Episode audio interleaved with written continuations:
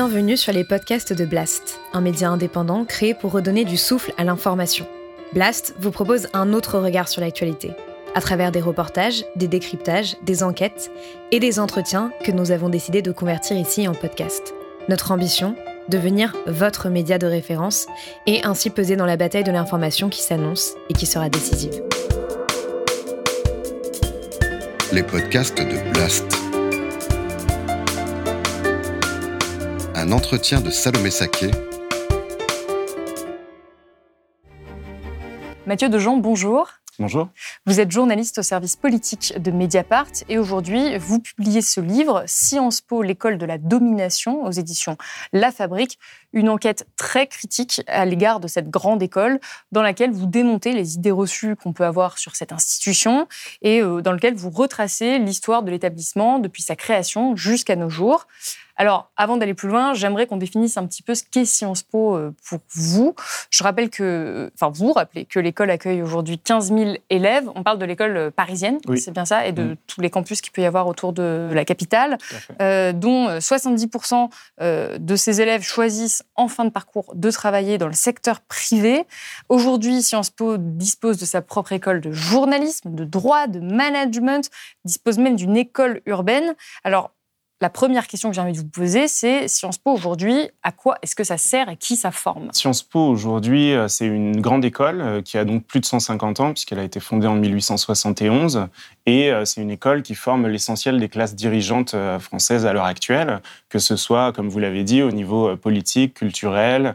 Elle a désormais une école urbaine. Enfin, donc voilà, en fait, c'est une école qui forme école d'excellence, très sélective. Euh, il y a toujours moins de 10% des personnes qui postulent à Sciences Po qui sont euh, admises. Et, euh, et donc, elle joue un rôle fondamental aujourd'hui dans les personnes qui sont à des postes dirigeants dans les entreprises, en politique, dans les médias ou dans le domaine culturel. Et pourquoi avoir choisi d'écrire sur cette thématique? Alors en fait, c'est euh, au début, ça m'est venu plutôt de ma pratique professionnelle du journalisme politique euh, que j'exerce depuis quelques années et euh, de manière plus assidue à Mediapart depuis deux ans. en fait, au début, je me suis rendu compte que les diplômés de Sciences Po Paris étaient omniprésents dans l'univers politique, en particulier dès qu'on va au niveau des cadres nationaux des partis ou des députés. Et donc, pour quelques anecdotes comme ça, pendant la campagne présidentielle, je couvrais la campagne notamment de Yannick Jadot et j'ai remarqué euh, le mécontentement de certains militants de base de la, de la campagne de Yannick Jadot vis-à-vis euh, des cadres dirigeants de la campagne pour beaucoup diplômés de Sciences Po. Et donc, euh, il y avait une sorte de stigmate vis-à-vis des sciences pistes, donc ces gens qui venaient de Sciences Po Paris, qui, à qui on reprochait notamment une forme de mépris social. Et le fait que euh, finalement c'était eux qui décidaient euh, des orientations stratégiques, de qui fait quoi. Et puis euh, derrière, il y a les couleurs d'affiches, les petites mains, qui pour certaines viennent de milieux populaires et ont du mal à gravir les échelons dans les partis politiques. Et la deuxième chose, point de départ un petit peu de ce livre que j'ai observé en politique, c'est le, le, propre étonnement d'un jeune député socialiste, lui-même passé par Sciences Po Paris et par l'ENA ensuite, qui me disait que, euh, élu euh, nouvellement en 2022, la première fois qu'il s'exprime dans l'hémicycle, il a en face de lui un ministre d'à peu près son âge, euh, sourire complice, qui est en fait quelqu'un qui était dans sa promotion à Sciences Po Paris, qu'il connaissait de là. Puis ensuite, revenant sur les bancs de l'hémicycle, il était entouré de jeunes députés de la NUPES, en l'occurrence, diplômés de Sciences Po Paris, vingtenaires ou trentenaires, nouvellement arrivés, et qui gravissent les échelons très rapidement en l'occurrence à gauche. Et il continue de me raconter, première interview qu'il fait avec une journaliste du Monde, elle-même euh, diplômée de Sciences Po et amie euh, de promo. Donc, en fait, vraiment un entre-soi. Voilà, c'est ça. Sciences Po euh, a toujours été l'univers de la connivence, enfin en tout cas de, de l'entre-soi et potentiellement de la connivence. Et euh, c'est ce qui m'a fait dire que c'était intéressant de se replonger un petit peu euh, dans l'histoire de cette école, puisqu'elle continue d'avoir euh, une influence importante aujourd'hui. On peut en avoir l'image d'une école de l'élite déconnectée. Est-ce que c'est -ce c'est le cas pour vous? En tout cas, on peut dire que quand on accède à Sciences Po Paris, on accède à une école prestigieuse qui a une influence d'où qu'on vienne, en fait, quel que soit le milieu social d'où on vient. on accède directement à un certain statut et on vous le fait comprendre. C'est-à-dire, dès que vous arrivez, on vous dit, vous êtes dans l'école de l'excellence, vous allez diriger euh, la France, en gros, euh, grosso modo, dans différents domaines. Et euh, on donne une. Enfin, en tout cas, il y a une, un entre-soi, une culture de la, de la confiance en soi qui peut participer au bout d'un moment à une certaine forme de déconnexion. Ouais. Parce que euh, ce n'est surtout pas ce que veut renvoyer comme image l'institution Sciences Po, qui se dit être une école accessible à tous, une école méritocratique. Et vous, pour parler de méritocratie, justement, vous revenez au tout début de l'école, à sa mm. création, et euh, on apprend dans votre livre que c'est une école privée. Et pourtant, aujourd'hui, euh, Sciences Po s'est présentée comme une école publique. Mhm. Qu'est-ce que c'est aujourd'hui? C'est une école privée, publique En fait, elle a un statut hybride. Elle est considérée officiellement comme un établissement d'enseignement supérieur public. Mais euh, si on va dans le détail, de manière officieuse, c'est considéré comme une grande école qui participe au, double système d'enseignement supérieur où il y a d'un côté les universités et de l'autre côté euh, des écoles, des grandes écoles euh, sélectives. Et effectivement, c'est un peu un des paradoxes intéressants de cette école, c'est que quand elle a été fondée donc en 1871 à la suite euh, de la guerre euh, franco-allemande à ce moment-là et euh, de la Commune de Paris. Donc, le fondateur, Émile Boutmy, qui était un publiciste, fils de patron de presse, crée cette école vraiment sous l'influence d'intellectuels de l'époque comme Ernest Renan, qui avait écrit La réforme intellectuelle et morale de la France, enfin, voilà, qui, qui voulait refaire une tête de peuple. À l'époque, c'est l'expression qu'il utilise. Et c'était vraiment l'idée de relégitimer une aristocratie qui avait été euh, secouée à la fois par euh, ce qui s'est passé, euh, la, guerre, quoi, la défaite française, et puis la Commune de Paris et la naissance du socialisme en France. Et donc, à ce moment-là, il veut créer cette école pour qu'une élite de proche en proche tempère les esprits, gouverne la France et cette manière de dire euh, refaire une tête de peuple, elle en dit long, puisque en fait, euh, c'est considéré que euh, l'élite aristocratique était l'intelligence de la France, et puis le reste du corps social français n'était que des exécutants incapables de, de réfléchir et de décider des orientations politiques du pays. Et combien de temps cet esprit va-t-il rester dans, cette école? Ben Justement, en fait, toute l'idée que je développe euh, dans mon livre, c'est de dire que euh, cet héritage pèse encore aujourd'hui euh, sur Sciences Po Paris, malgré tout ce que peut dire la direction. C'est-à-dire que effectivement, Sciences Po Paris aujourd'hui, c'est devenu une, impressionnante machine de communication qui, notamment pour ses 150 ans l'année dernière, a sorti un, beau livre, le, le vrai roman de, de Sciences Po et qui euh, voilà, se prétend être à la fois une école désormais euh, totalement ouverte euh, socialement, qui prône le pluralisme politique, qui se dit même l'école de l'engagement. L'idée que je développe dans mon livre, c'est que l'héritage de la fondation de Sciences Po Paris pèse toujours aujourd'hui sur son discours officiel et certains de ses représentants les plus médiatiques comme Pascal Perrineau, qui, est un, ancien professeur à, Sciences Po, qui a été un de ses, euh, un de ses dirigeants, euh, le dirigeant du Centre de la vie politique française, le CEVIPOF, euh, et qui aujourd'hui dirige simplement l'association des anciens diplômés, mais qui est toujours interviewé sur les plateaux télé aujourd'hui pour commenter, par exemple, les mobilisations contre la réforme des retraites, et qui disait récemment que suite au 49-3, si on interrogeait les manifestants et les manifestantes, euh, il est très peu probable qu'ils euh, sachent de quoi il s'agit. Je suis sûr que l'on ferait une interrogation écrite. C'est mon côté professeur. Des manifestants, euh, on aurait un niveau extrêmement faible de maîtrise de l'article 49 alinéa 3. Donc en fait, ce que j'explique, c'est que il y a une manière de mépriser le peuple à, Sciences Po qui est traditionnelle, en fait, qui est vraiment héritée de cette fondation. Euh, qui, et, en fait, c'est quelque chose qui, dépasse même euh, Sciences Po. Quand euh, Macron, qui est lui-même diplômé de Sciences Po Paris, qui en est sorti diplômé en 2001, reprend à son compte quand il parle de la foule illégitime, par exemple, qu'il oppose aux élus du peuple légitime à l'Assemblée nationale, il reprend à son compte la psychologie de la foule de, de Gustave Le Bon, qui était sorti en 1895. Et euh, c'est un, idéologue, un sociologue de l'époque qui a beaucoup compté dans euh, la manière d'enseigner à Sciences Po. Euh, Émile Boutmy le cite, s'inspire de lui. Et, donc, moi, je pense que même si ça paraît loin, et c'était il, y a 150 ans, néanmoins, c'est tellement une, institution enracinée que cette idéologie demeure.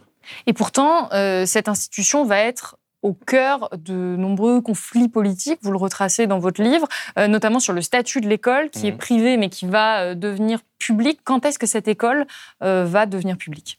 Oui, donc effectivement, le paradoxe de Sciences Po, c'est qu'au début, c'était une école privée qui, forme, qui très rapidement a, acquis un monopole sur la formation des grands corps de l'État, donc des hauts fonctionnaires en France, ceux qui allaient décider des politiques publiques. Oui, parce que la plupart des hauts fonctionnaires en France aujourd'hui, et déjà à l'époque, sortent de Sciences Po. Sortent de Sciences Po, ouais. Et, euh, et, en fait, euh, effectivement, très rapidement, la gauche euh, s'est insurgée contre cet état de fait. La préemption par l'école libre de sciences politiques, parce que c'est comme ça qu'elle s'appelait au début, la préemption de cette fonction de formation de l'élite politique. Et donc, très rapidement, il y a des demandes de nationalisation de l'école, en se disant, on ne peut pas laisser à une entreprise, enfin à une école privée, la fonction de former les, les gens qui vont défendre l'intérêt général. Et donc, euh, notamment euh, au moment du Front populaire, il y a une demande de nationalisation très forte. Et ça se reproduit euh, il y a plusieurs années comme ça, où il y a des demandes de nationalisation qui, qui échouent à chaque fois. Et pour cause, parce qu'en fait, Sciences Po a noué des liens très étroits avec les gens qui sont aux fonctions, au pouvoir. Et en fait, à chaque fois, les, les, dirigeants de Sciences Po, le directeur, qui a toujours un rôle important, et de mèche, en fait, souvent avec les ministres qui sont en train d'essayer de d'arriver au bout. Et malgré euh, souvent la volonté euh, des militants ou des députés, euh, finalement, il y a quelque chose qui se produit dans l'histoire et qui fait que l'école demeure dans, dans son état de statu quo. Et en fait, ça change seulement en 1945, après la, Seconde Guerre mondiale, où il y a tout un nouveau débat notamment déclenché par Marc Bloch dans son livre L'étrange défaite, où euh, il impute la défaite et euh, la faillite totale des, de, la classe dirigeante française, notamment de la haute fonction publique qui très rapidement pendant la Seconde Guerre et, pendant la collaboration, qui ont en fait très vite rejoint le régime de Vichy sans rechigner. Il dit en fait c'est impossible de, de, ne pas remettre en cause Sciences Po, l'école qui a formé tous ces, tous ces dirigeants après ce qui vient de se passer. Et donc, euh, ce qui se passe à ce moment-là, c'est euh, une euh, vraie fausse nationalisation, c'est-à-dire que un compromis est trouvé au final qui fait que officiellement Sciences Po est nationalisée. D'ailleurs, ce, n'est plus l'école libre de sciences politiques, ça devient un institut d'études politiques de Paris et une fondation nationale de sciences politiques. C'est un petit peu compliqué, mais de manière administrative. Quoi. En gros, il y a maintenant ces deux euh, établissements qui sont ensemble, qui forment Sciences Po, l'un euh, qui est public et l'autre qui est une fondation de droit privé, qui administre Sciences Po, qui décide de ses orientations. Quel est le rôle et en de, fait, de cette administration privée? En fait, le rôle principal, c'est d'avoir tous les avantages à la fois du public et du privé. C'est-à-dire que euh, Sciences Po, aujourd'hui, a un statut exceptionnel, dérogatoire, puisqu'elle touche à la fois des dotations de l'État et des, comment dire, des sources externes de financement, plus euh, les droits d'inscription des étudiants. Parce qu'il faut rappeler que les étudiants qui ont les moyens doivent payer des frais d'inscription à Sciences Po chaque année. Tout à fait. C'est euh, bon, il y a eu des réformes progressives de ça. Euh, au début, évidemment, les frais de scolarité étaient tellement dissuasifs. Enfin, clairement, il ne pouvait y avoir que des enfants d'aristocrates pour accéder à Sciences Po au tout début. À la création, d'ailleurs, c'est oui, c'est vraiment que des très, très euh, fortunés qui peuvent accéder à Sciences Po et on n'y accède même pas par concours. Tout à fait. Vous écrivez. à l'époque, il n'y a même pas cette idée de sélection. C'est juste si on a l'argent, on peut y rentrer. Voilà. À l'époque, non seulement, effectivement, euh, c'est cette. Euh, l'enfance de l'aristocratie et en plus que des hommes. Enfin voilà, progressivement, il y a eu des, changements. ils ont mis un concours d'entrée petit à petit, Sciences Po est devenu plus accessible et aujourd'hui, euh, les frais de scolarité sont euh, adaptés en fait en fonction des revenus des parents. Mais ça euh, crée quand même des revenus conséquents puisque de toute façon, les étudiants issus du milieu défavorisé ne sont mm. pas en majorité. Donc chaque année, Sciences Po reçoit beaucoup d'argent de la part des étudiants, oui, oui. enfin des familles d'étudiants. Et en plus, Sciences Po, il faut, faut, savoir que c'est une école qui est en compétition au niveau international avec les plus grandes universités du monde. Et donc, elle a euh, une part importante de ses étudiants qui sont des étudiants étrangers, il y en a environ 30%, qui, eux, payent euh, l'intégralité des frais d'inscription. Donc, euh, Donc, des gros revenus privés, des revenus externes aussi, qui n'ont rien à voir avec les étudiants. Oui et du, public. Et du public. C'est aujourd'hui comme ça qu'est constitué Sciences Po. Voilà, aujourd'hui, euh, c'est euh, un tiers, un tiers, un tiers. C'est un problème parce que parfois, ça fait que des entreprises mettent le nez dans l'institution et nous des liens avec euh, l'enseignement même. Enfin, c'est-à-dire que jusqu'en 2022, début d'année, Total finançait par exemple un programme d'égalité des chances à Sciences Po à hauteur de 250 000 euros par an. Et en fait, c'est évidemment utile pour l'entreprise elle-même qui se donne bonne conscience en faisant un petit peu de, de philanthropie. enfin voilà. Et en même temps, elle noue des liens avec cette école qui va former l'élite dirigeante. Donc, elle va cautionner peut-être ces activités euh, climaticides. Tout, à, tout à fait, qui a été fortement contesté par les étudiants de Sciences Po et qui a fait que euh, en 2022 le partenariat a pris fin officiellement parce que euh, il arrivait à terme. Mais euh, plus concrètement, je pense que la mobilisation des étudiants a eu en, partie raison de, ça et le fait que Sciences Po s'affiche aujourd'hui comme une école qui veut réparer le monde. Voilà, le discours de Mathias Vichra, euh, le directeur du Sciences Po euh, aujourd'hui, c'est euh, il veut que les étudiants réparent le monde et que le vivant, enfin, c'est un petit peu l'empreinte du philosophe Bruno Latour, qui a été directeur scientifique de Sciences Po à partir du milieu des années 2000 et qui a fait venir à Sciences Po pas mal d'enseignements sur l'écologie. Mais bref, c'était difficile pour Sciences Po d'assumer d'être à la fois une école euh, qui revendique de former euh, la future élite euh, à la lutte contre le changement climatique et d'avoir un partenariat avec Total. Mais de manière générale, c'est donc une école qui se veut être la voie du savoir, de la raison, aujourd'hui quand même de l'écologie, mhm. de l'engagement. Mm. Et alors justement, c'est pas nouveau cette histoire d'engagement. On le retrouve euh, dans l'histoire même plus récente de Sciences Po. J'aimerais revenir sur un événement. Vous abordez vraiment euh, quasiment année par année l'histoire de mm. Sciences Po. Euh, on peut pas tout traiter aujourd'hui, sinon il faut lire le livre pour ça. moi, j'aimerais revenir sur mai 68 parce que vous expliquez qu'au début du mouvement, les étudiants de Sciences Po ne sont pas très impliqués, voire peu. Vous écrivez en tant qu'école ayant pour mission de former les futurs administrateurs de l'État, elle cultive un ethos de l'ordre et de la stabilité sociale qui se ressent non seulement dans l'attitude timorée des élèves, mais aussi dans le positionnement politique des enseignants. Aucun intellectuel engagé de premier plan n'y enseigne. Pourtant, le 10 mai, il y a un basculement. Euh, l'école, enfin les étudiants de l'école vont s'engager. Pourquoi et qu'est-ce que ça va changer? Oui, effectivement, euh, je, trouvais ça intéressant en fait de me repencher sur euh, ce qui s'est passé à Sciences Po en mai 68 parce que euh, ça n'apparaît dans aucun livre d'histoire sur l'histoire de mai 68 qui est pourtant largement documenté, notamment sur la partie engagement des étudiants du mouvement étudiant en mai 68. Mais on parle beaucoup de Nanterre, de la Sorbonne, du quartier latin, mais pas de Sciences Po. Pourtant, L'école est en plein cœur du quartier latin, géographiquement. Elle est dans le 7e arrondissement, pas très loin de la Sorbonne. Et euh, ça n'apparaît pas dans, les livres. Donc j'ai cherché à savoir s'il s'était passé quelque chose euh, là-bas ou pas. Euh, et il y a quand même eu un, mai des grandes écoles, un mai 68 des grandes écoles. Il y a un sociologue qui s'appelle Paul Pasquali qui a écrit un livre qui s'appelle Héritocratie qui documente ça en partie. Et moi, j'ai cherché à creuser pour voir vraiment ce qui s'était passé à Sciences Po. Et c'est vrai que euh, l'engagement à Sciences Po euh, des étudiants est tardif. Il arrive que euh, au, moment de, l'apogée de l'engagement des étudiants, c'est-à-dire la nuit des barricades le 10 mai 1968, toute la nuit, il y a des émeutes dans le quartier latin, des barricades, des arbres coupés, des voitures qui brûlent. Et... Vous dites que même eux, ils font un peu attention finalement à la manière dont ils vont occuper leur établissement, qu'ils vont pas occuper certains lieux, mmh. certains amphithéâtres, qu'ils vont rester finalement en quelque sorte euh, dans les règles, euh, dans leur manière de se mobiliser à cette époque. Oui, c'est vrai qu'à cette époque, euh, on remarque qu'il y a une manière de s'engager dans les étudiants de Sciences Po qui est très dans la norme, dans la convention, dans l'esprit des institutions, c'est-à-dire un esprit quand même assez consensuel, en tout cas dans le, le respect du dialogue, de la négociation, euh, des dirigeants de Sciences Po, etc. Donc euh, il y a toute une, une, légende quand même entretenue aussi euh, par les anciens dirigeants de, Sciences Po sur le mai 68 de Sciences Po. C'est vrai qu'il y a eu des occupations, c'est vrai que la, la, force de la culture politique de gauche à l'époque infusait aussi à Sciences Po, que l'amphithéâtre Émile Boutmy, du nom du fondateur, était renommé Amphi Lénine ou Amphi Che Guevara, etc mais euh, ça a duré peu de temps. Et euh, finalement, les, voilà, l'occupation des locaux se fait euh, de manière très, très respectueuse, policée, et qu'au final, ce qu'ils voulaient obtenir, c'était évidemment, en ce qui concernait Sciences Po, en fait, c'est ça aussi qui est intéressant, savoir s'ils se battaient pour le, mouvement de grève générale de manière générale ou Sciences Po.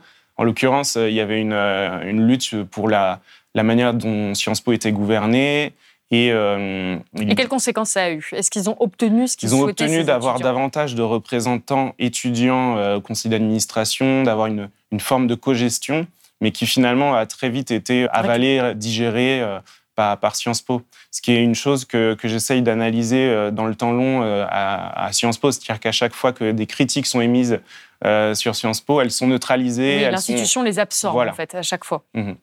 Et donc, ça ne va pas marquer un tournant idéologique mai 68 dans l'histoire de Sciences Po, qui finalement va toujours avoir cet engagement, mais qui ne sera jamais trop radical. Mmh. La question que je me pose aujourd'hui, c'est est-ce que c'est toujours le cas? Vous expliquez qu'il y a des études, notamment une étude sociologique de la sociologue Anne Muxel, qui montre que les étudiants actuels, en 2023, euh, sont de plus en plus radicalisés, entre mmh. guillemets, à gauche, ont une pensée euh, de plus en plus écologique, qui finalement n'est pas forcément compatible avec les institutions, ou en tout cas qui n'est pas l'idéologie mmh. dominante dans les institutions. Est-ce que Sciences Po pourrait prendre un tournant euh, réellement euh, plus euh, radical de gauche? En gros, la communauté étudiante de Sciences Po a toujours été plus politisée que le reste de la, de la jeunesse française et plus politisée à gauche. Donc, c'est des enquêtes effectivement sociologiques qui montrent ça, qui ont été réalisées à des périodes différentes. différentes. Et la dernière montre que, par, donc, qui a été réalisée en 2022 et qu'on peut comparer à, la, à celle qui avait été faite en 2002, donc il y a 20 ans, on observe qu'à l'époque, ils étaient engagés plutôt proches du Parti socialiste, de Lionel Jospin, etc., majoritairement. Et aujourd'hui, il y a toujours un engagement des étudiants plus à gauche, mais euh, ils disent qu'ils ont une culture davantage protestataire. Euh, c'est-à-dire que, euh, d'après les enquêtes qui ont été faites, si enfin, les étudiants avaient voté au premier tour, si on mesure le, vote au premier tour de l'élection présidentielle de 2022, c'était Jean-Luc Mélenchon arrivait largement en tête. Très majoritairement. Voilà. Et euh, par ailleurs, euh, ils ont une manière de s'engager euh, qui, à l'image d'ailleurs de la, la, jeunesse là de manière générale, n'est pas seulement dans les partis politiques, c'est surtout dans des ONG, dans des associations. Euh... Voire même dans des carrières professionnelles où ils s'orientent de manière totalement différente que Tout à fait. ce pourquoi ils ont été euh, instruits dans cette école. On, voit dans cette génération surdiplômée, il faut voir quand même qu'on on parle d'une jeunesse euh, euh, qui fait des études supérieures, qui va être diplômée Bac plus 5 et qui a un regard critique sur le monde qui l'entoure et aujourd'hui qui a des demandes qui dépassent même l'affichage de Sciences Po en termes, par exemple, d'engagement écologique. Comme dans beaucoup de grandes écoles, et c'est à AgroParisTech, les étudiants qui avaient lancé ça au moment où il revendiquait de déserter et de ne pas respecter euh, les, hum, comment dire, l'avenir qu'on leur garantissait, c'est-à-dire d'être à la tête de grandes entreprises euh, qui étaient potentiellement polluantes, etc. À Sciences Po aussi, à la remise des diplômes de 2022, il y a eu des prises de parole d'étudiantes et d'étudiants qui voulaient, en fait, c'est même pas ça, c'est que Mathias Vichra, le directeur de Sciences Po, a affirmé qu'il voulait davantage mettre l'écologie à l'ordre du jour à, Sciences Po, plus de cours, une meilleure sensibilité à ça. Et en même temps, euh, quand une étudiante a voulu prendre la parole pour parler de décroissance, de, d'antiproductivisme, vraiment de, l'urgence euh, de, changement, ça ne lui a pas été accordé.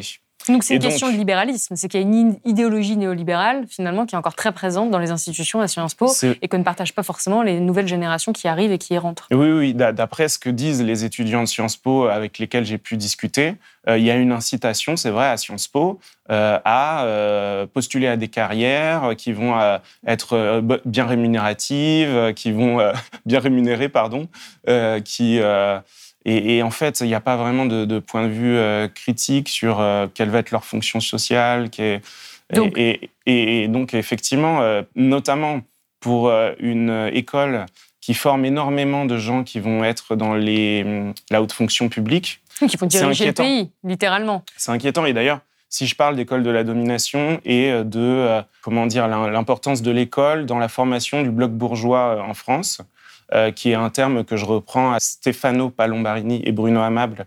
Qu'est-ce que ça veut dire, oui, le bloc sorti, bourgeois Qui ont sorti un livre en 2018 qui s'appelait L'illusion du bloc bourgeois, dans lequel ils constataient un effondrement des deux blocs sociaux qui ont été euh, dominants euh, en France jusque dans les années 80, un bloc de droite, un bloc de gauche, avec chacun d'entre eux une sorte de, de, clientèle électorale, entre guillemets, d'un côté des classes aisées, des artisans, euh, des professions libérales et de l'autre euh, des ouvriers, des classes plus, plus populaires euh, et des gens de, qui travaillent dans la fonction publique. En fait, à un moment donné, ces deux blocs n'ont plus tenu en France parce que notamment le, le, Parti socialiste, qui était le parti dominant à gauche, a abandonné certains points idéologiques et s'est converti au néolibéralisme.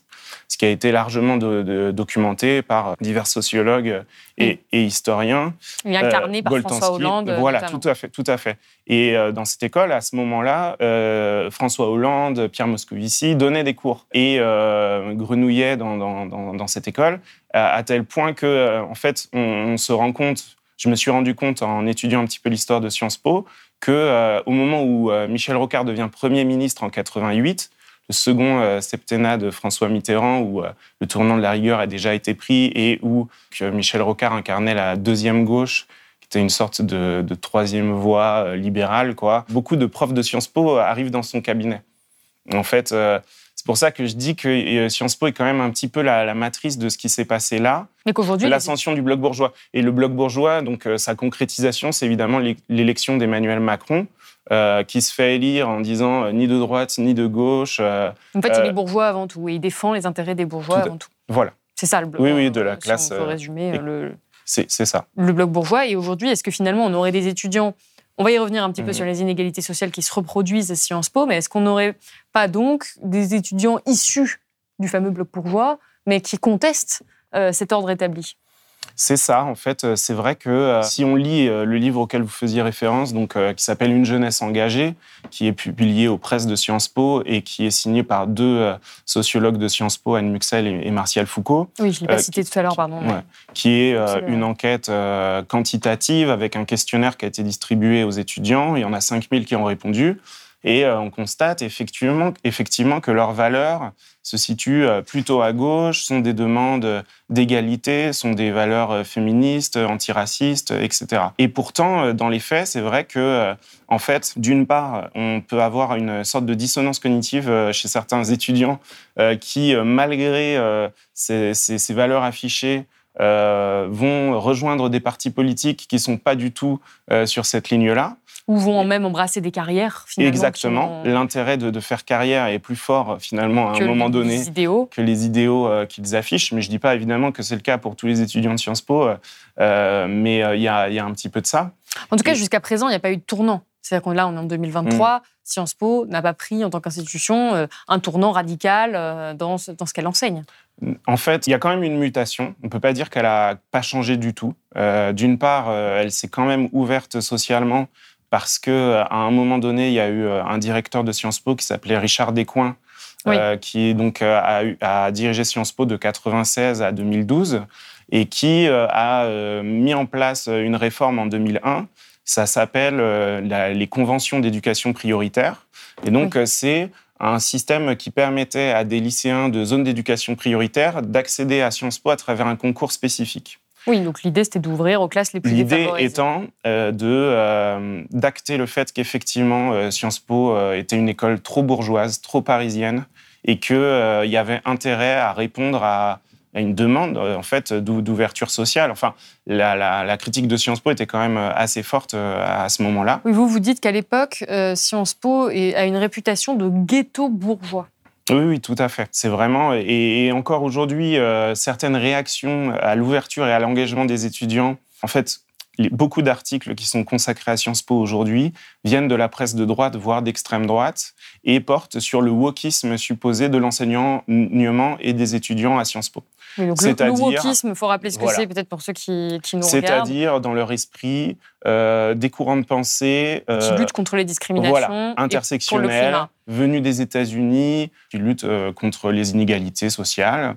Et, et en fait... et pour le climat. Et pour le climat, tout à fait. Ces articles-là peuvent être interprétés comme une réaction de la classe dominante bourgeoise dont les enfants ont toujours été à Sciences Po de manière quasi garantie, automatique, voilà, de se sentir dépossédé de quelque chose. quoi.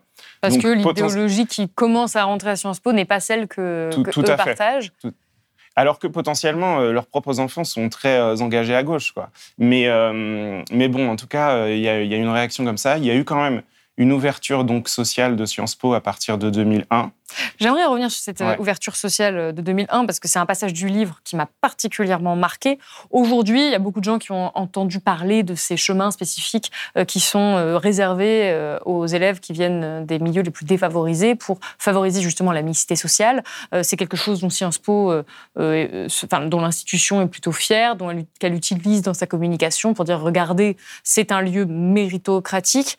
Et pourtant, en 2001, quand cette décision est prise par Richard Descoings, euh, ça ne coule pas du tout de source. Euh, ça provoque des des réactions euh, particulièrement violentes. Vous écrivez Les réactions ne se font pas attendre. L'Express évoque une sorte de quota humanitaire.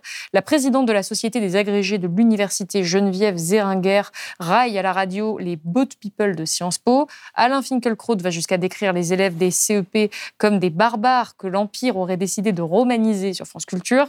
Une association, la Carmagnole, est créée à l'IEP contre la réforme. Un graffiti orne même les toilettes de l'institution. Sciences Po n'est ni Aubervilliers ni La Courneuve.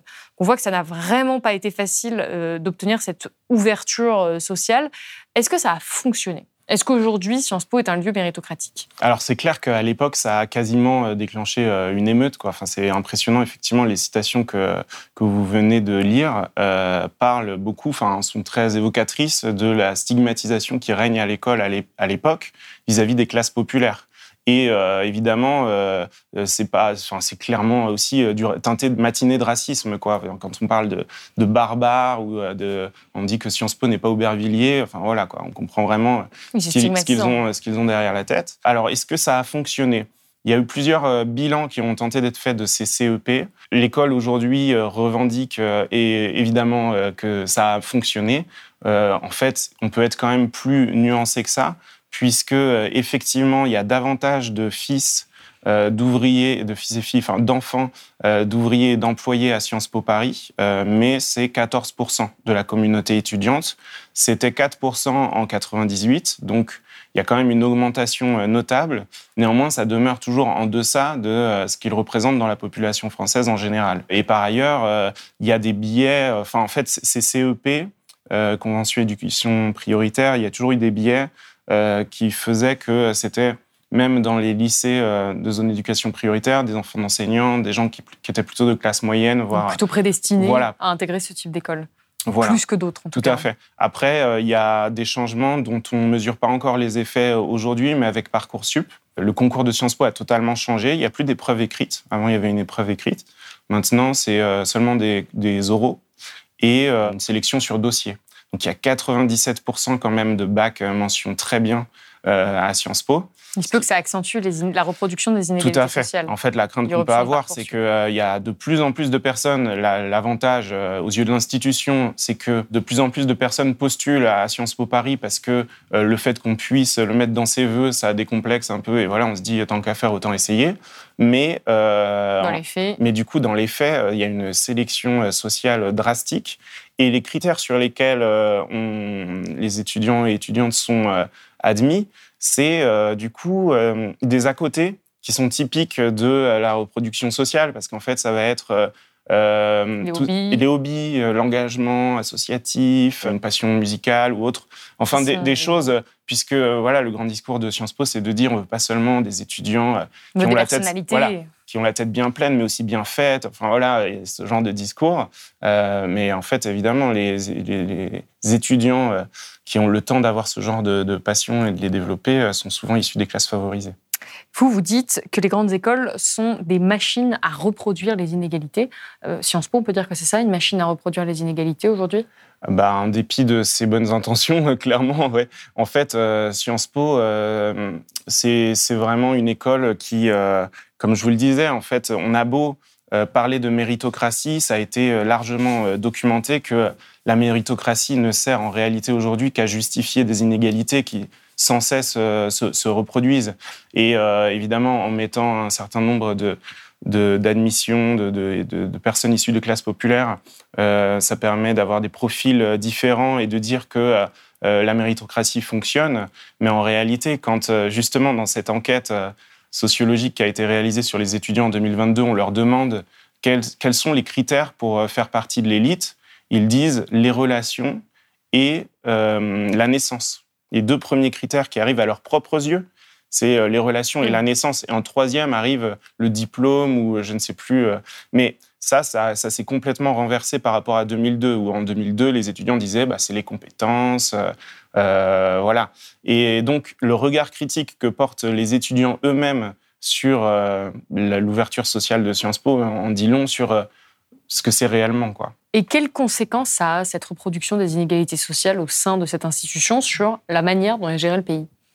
Ah ben, ça peut avoir des conséquences importantes. Moi, personnellement, je le vois en tant que journaliste politique parce que, donc, comme je vous le disais, j'observe la vie des partis politiques à gauche en particulier. Et euh, je vois que euh, l'omniprésence des diplômés de Sciences Po à des postes dirigeants dans ces partis a un effet repoussoir sur les classes populaires. Et que, en fait, euh, Sciences Po est en train de devenir, elle dit l'école de l'engagement, en fait, c'est considéré par, apparemment par pas mal de partis, y compris de gauche, qui sont pourtant censés représenter les classes populaires, comme une école de formation quasi obligée, quoi, un passage obligé pour faire de la politique et être à même de, diriger le pays ou un parti euh, selon euh, où on se situe. Mais donc, euh, moi, j'observe qu'il y a cet, effet repoussoir sur les classes populaires dans les partis, ce qui est inquiétant quand même. Dans le journalisme, par exemple, quels effets ça a? Parce que là, on le sait, nous deux, on est tous les mhm. deux journalistes, on voit mhm. bien qu'autour de nous, la plupart de nos collègues ont fait Sciences Po. Mhm. Ben, c'est vrai que c'est un problème, parce qu'en fait, si tous ceux qui ont un accès privilégié à la parole publique ont fait la même école, forcément, euh, en fait, en dépit de leur autonomie de pensée, de leur euh, distance critique, etc., euh, il y a une manière de penser à Sciences Po qui est enseignée et ne peut pas y être totalement imperméable. Quoi. je trouve que vous avez une formule qui est très intéressante. Vous dites cette école est le fil conducteur qui relie les élites autorisées à prendre la parole. Mmh. Finalement, c'est ça le, point commun de toutes les personnes qui passent à Sciences Po? Tout à fait. Moi, je, moi, je trouve que c'est en partie ça. Et ça va même plus loin puisqu'il y a des gens qui ne prennent pas la parole, mais qui sont euh, un peu dans l'ombre. En l'occurrence, les cabinets de conseil à enfin, sont aujourd'hui peuplés de diplômés de Sciences Po. Et c'est euh, aussi quelque chose d'intéressant, puisque à Sciences Po, on a vu un mouvement euh, d'ensemble qui existe dans la société, c'est-à-dire le, retrait de l'État. À un moment donné, à Sciences Po, la section royale, c'était la voie royale, c'était affaires publiques pour faire l'ENA et puis devenir un administrateur public, avoir un, être dévoué au service de l'État, quoi, de l'intérêt général. Aujourd'hui, on voit qu'il y a, des vases communicants entre le public et le privé euh, qui Tout sont à fait. plus forts. Aujourd'hui, euh, euh, on, encourage quasiment à Sciences Po au pantouflage, c'est-à-dire à passer du public au privé, du, ou au rétro-pantouflage du privé au public. Et l'importance des cabinets de conseil aujourd'hui en politique, qu'on a vu par exemple avec McKinsey au moment de la campagne de Macron, on le, on le, quelque part, Sciences Po n'est pas complètement innocente là-dedans. Et alors pourquoi ce titre? Pourquoi l'école de la domination? La domination de qui? En fait, c'est euh, quand j'ai fait ce livre, j'ai voulu euh, renouer le fil avec euh, la critique bourdieusienne de Sciences Po et du double système d'enseignement supérieur en France, qui s'était un peu asséché. Le dernier livre consacré à Sciences Po, c'est en 2001, Alain Garrigou qui avait écrit Les élites contre la République, Sciences Po et l'ENA. Qui, c'est qui est une critique des grandes écoles. Tout à fait de Sciences Po et de l'ENA et qui euh, montre justement euh, comment elle accompagne ce mouvement de retrait de l'État, de désengagement et euh, d'accompagnement du néolibéralisme, qui était déjà bien, bien installé à l'époque, mais qui depuis s'est encore accentué. Et donc, moi, quand j'utilise le terme de domination, c'est pas seulement une domination sociale, parce qu'on a beaucoup, effectivement, parler des inégalités sociales qui se reproduisent à Sciences Po. C'est une partie de ce que je décris, mais c'est aussi euh, une domination pour moi euh, idéologique. Euh, je reprends ce que disaient Eve Capiello et Boltanski dans leur, leur livre sur l'esprit, le nouvel esprit du capitalisme. Et donc pour moi, Sciences Po participe en formant toutes ces personnes quand même qui aujourd'hui peuplent les grands médias, les grandes entreprises, les politiques, il y a euh, une quarantaine de premiers, enfin, je sais plus, les chiffres, mais on compte plus le nombre de présidents ou de premiers ministres qui sont passés par Sciences Po. Voilà, je pense qu'ils participent à euh, une domination idéologique. Et euh, comme je vous le disais, quand en ce moment on voit non seulement une domination idéologique, mais aussi un, accompagnement de, la sclérose de la Ve République en ce moment, moi je pense que c'est l'aboutissement de, de, quelque chose. Là, ce qu'on a vu avec le blocage de, la mobilisation contre la réforme des retraites, je pense que ce n'est pas totalement étranger à ce que je raconte dans le, dans le livre. Et vous expliquez que cette proximité entre tous ceux qui étudient à Sciences Po, qui ont une certaine homogénéité euh, que vous venez de nous décrire, y compris après leurs études. Vous évoquez notamment les dîners du siècle. Alors, est-ce que vous pouvez nous rappeler ce que c'est que ces dîners du siècle et mhm. surtout quel est le rapport avec Sciences Po qu'on ne peut pas voir euh, comme ça instinctivement? Oui, oui, c'est vrai. Personnellement, euh, j'ignorais un petit peu euh, ce que c'était et ils ont été mis en lumière d'un seul coup. C'est vrai qu'il y a pas mal de, fantasmes sur ce que ça peut être, que ces dîners du siècle. Et en fait, c'est au moment d'une crise qu'a vécue Sciences Po en 2021, suite à la publication du livre de Camille Kouchner, La Familia Grande, dans lequel elle révélait euh, l'inceste car reconnu par la suite Olivier Duhamel, qui était le président de la Fondation nationale de sciences politiques, euh, sur son beau-fils. Donc le frère jumeau de Camille Kouchner. C'est ça. À ce moment-là, euh, ça a mis en lumière tout un système de cooptation qui existait dans la gouvernance de Sciences Po, dans les dirigeants de, Sciences Po. Oui, puisque elle, elle dit tout ce que je révèle dans ce livre, ce n'est pas des révélations parce que mhm. tout le monde le sait. Voilà, c'est ça. Et d'ailleurs, il y a eu un effet domino de, ces révélations, puisque euh, non seulement Olivier Duhamel a dû évidemment démissionner très rapidement, mais euh, Frédéric Mion, qui était le directeur de Sciences Po à l'époque, euh, qui au début a prétendu ne pas savoir, ne n'avoir jamais été au courant, finalement a dû se dédouaner et démissionner à son tour parce qu'il y a eu des, preuves comme quoi il, était, il avait été informé. Donc il y a de la cooptation. Il y a de la cooptation. Il y a des liens. Voilà. Et en fait, euh, il se trouve qu'Olivier Duhamel avait aussi un rôle important dans euh, le siècle, donc euh, ce cercle de, pensée, d'entre-soi, de connivence des élites dirigeantes en France. Qui c'est qu'il y a à ces dîners du siècle? Ah, Il y a à la fois des journalistes de premier plan, des patrons de presse, des patrons de grandes entreprises du CAC 40, des politiques. Et, et en fait, c'est des dîners qu'ils ont régulièrement, qui n'ont pas d'autre fonction que de euh, les faire... Euh, réseauter, en fait. Réseauter. Ils disent aucune décision n'est prise, en revanche, à ces mhm. dîners concrètement, mais c'est des mises en relation. Tout à fait. Et en fait, euh, c'est des mises en relation. En fait, il y a déjà un entre-soi entre personnes qui ont fait. Et donc, dans ces dîners du siècle, il y a souvent des gens qui se connaissent depuis les bancs de Sciences Po où ils étaient étudiants ensemble. Ce que vous dites, c'est qu'il y a une surreprésentation à ces dîners de, mhm. personnes issues de Sciences Po. Oui, ça va de pair avec ce que, ce que j'essaye de développer dans le livre sur cette idée de domination, parce que l'entre-soi génère forcément des, des, connivences, des affinités de pensée, des réflexes quoi, euh, de, qui, qui, font qu'à un moment donné, euh, ben, quand euh, le journaliste se retrouve à interviewer le politique ou le ministre et avec qui il était à l'école et voir au dîner du siècle, on peut se douter que le niveau de conflit va pas être très élevé. Et alors, ce livre est sorti au moment où on tourne cette émission il y a deux semaines. Euh, il a rencontré quelques critiques. J'ai vu dans la presse, notamment du côté des échos, qui a donné la parole à un professeur de Sciences Po, à une ancienne étudiante de Sciences Po, qui ont lu votre livre et qui disent ne pas s'y retrouver, qui semblent avoir mal euh, reçu votre, euh, votre critique. il y a notamment cette ancienne étudiante qui est interrogée et, et qui dit qu'elle assure qu'au contraire, contrairement à ce que vous dites euh, dans la diffusion de l'idéologie, qu'au contraire, elle, on lui a enseigné l'esprit critique mhm. et qu'elle a euh, cette distance et que c'est même le cœur de l'enseignement à Sciences Po. Qu'est-ce que vous répondez à ça? Je pense que, euh, en fait, déjà, d'une part, mon livre, c'est un livre d'intervention qui refait l'histoire de Sciences Po. Et historiquement, Sciences Po, on peut pas dire que c'était le foyer de l'esprit critique. Et d'ailleurs, Bruno Latour lui-même, dans une conférence qu'il a donnée en 2012, le dit explicitement dit que à Sciences Po, euh, pour que à Sciences Po arrivent euh, les études, les cultural studies, euh, l'étude sur l'écologie, sur le genre, sur l'antiracisme, etc. Enfin, tous ces, toutes ces choses ont mis beaucoup de temps à arriver à Sciences Po. Et donc, l'esprit critique, moi, en fait, je, je pense qu'à Sciences Po, il y a plein d'enseignements qui sont dispensés et que sûrement, il y a des, des professeurs qui... enfin, voilà, je pense aucun professeur n'est neutre et potentiellement certains enseigne l'esprit critique. Mais, euh, mais bon, ce qu'on voit quand même euh, de manière massive, et c'est confirmé par la sociologue Dominique Méda, qui était euh, dans le jury de l'INSP, le nouvel ENA, récemment, elle disait en fait, les étudiants sont tous excellents, mais il n'y a pas d'esprit critique. Quoi. En fait, moi, je ne veux pas stigmatiser évidemment les, étudiants. les, étudiants.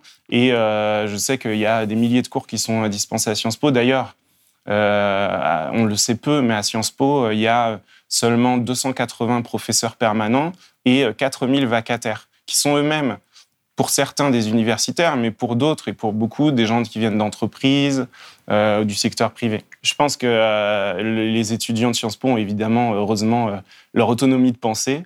Et d'ailleurs, ils font savoir aux dirigeants de Sciences Po, puisque pendant la mobilisation contre la réforme des retraites, ils ont essayé eux-mêmes de se mobiliser et d'occuper. Et d'après ce que je sais, ça n'a pas été forcément favorisé par la direction. Nos spectateurs peuvent lire votre livre, L'école de la domination, aux éditions La Fabrique. C'est la fin de cette émission. Merci beaucoup, Mathieu Dejean, d'avoir été avec nous sur le plateau de Blast. Merci à vous. Si vous avez aimé ce podcast, s'il vous a été utile, n'oubliez pas de nous mettre des étoiles ou de le partager autour de vous ou sur vos réseaux sociaux. Blast est un média indépendant, et si tous nos contenus sont en libre accès, c'est grâce au soutien financier de nos blasters et abonnés.